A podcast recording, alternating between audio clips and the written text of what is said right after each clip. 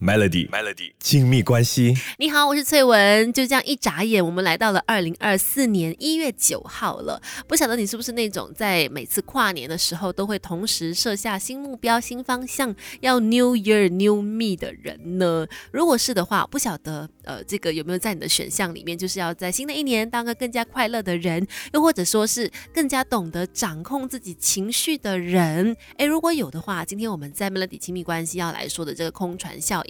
可能可以帮助你去做到这件事。那这个空船效应的故事是说，有一个人呢，他在坐船过河的时候，就发现他前面有一艘船呢，也向他的方向开过来，就是差不多要撞过来了。那就很紧张，赶快喊几声哦，就跟他说：“哎，这里有船。”这样子。但是前方的船没有回应。看到这个情况，其实这个人他是很生气的，就开始破口大骂前方船上的人怎么这么笨，不知道这个呃前面有另外一艘船这样。可是后来他发现，原来。撞上来的是一艘空的船，那突然之间，刚刚非常生气的那个怒火一下子就消失了。空船效应这个故事呢，就可以反映在我们日常生活当中。你会发现，很多时候发生在你身上的事情，你可能会觉得很生气或者是很难过，但其实你的情绪百分之十当然是取决于这个事情的发生，而百分之九十是取决于你的心态，取决于你是怎么想的。就像你如果一直觉得说前面那艘船是有人的，他就是不听。讲话，那你当然就会非常的生气。可是当你意识到说，哎，没有啦，它原来只是一艘空的船，你就自然不会再去怪罪太多了。其实我觉得这个空船效应，某个程度上也是放过自己哈。Melody，Melody，亲密关系。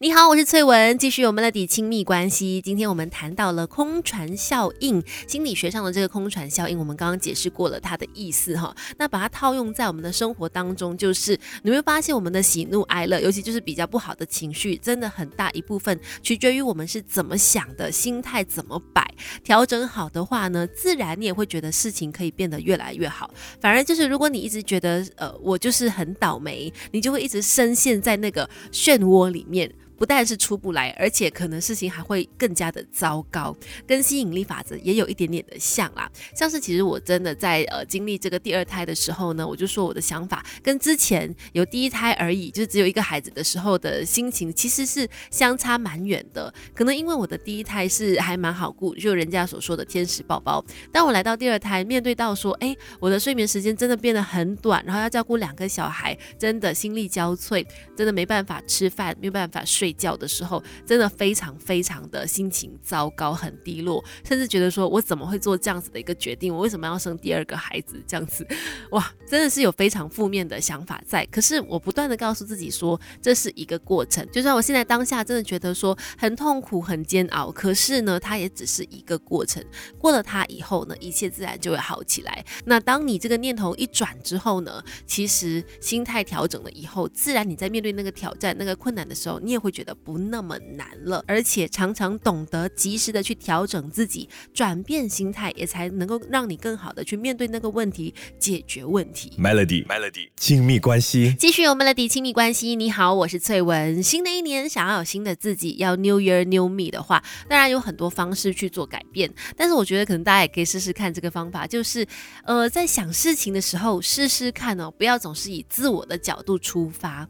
呃，不是说你是一个很自私或或者是很自我的人才去做这样的事，而是我觉得，哎，很多时候我们常常就是以自己的那个角度去想事情，难免结果就是那样嘛。但是如果新的一年你想要有不一样的局面的话，那你可能就要换位思考了。举一个例子，比方在家庭里面哈，你是常常以妈妈的角度去思考问题的话，你一定会觉得孩子怎么都不听话，放学回来呃没有去写功课啦，或者是呃一直在看电视啦、打电动啊等等的。但如果你试试看换个角度，你是孩子的。那个身份去思考的话，你可能就会感受到说，哎，其实，在学校里面就是已经应对到很多的人际关系呀，上课要专注啊，很累啊，回到家之后可能想要犯懒一下，休息一下。哎，当你意识到这一点，就是你从不同的角度去看待这个事情的时候，你可能就更能够理解孩子，或者是更能够理解那个状况，自然你做的决定就会不同了，甚至你可能也会觉得没有那么生气了哈。所以新的一年想要有一个不一样的自己，不妨试试看，就从转。念从不同的角度出发，开始吧。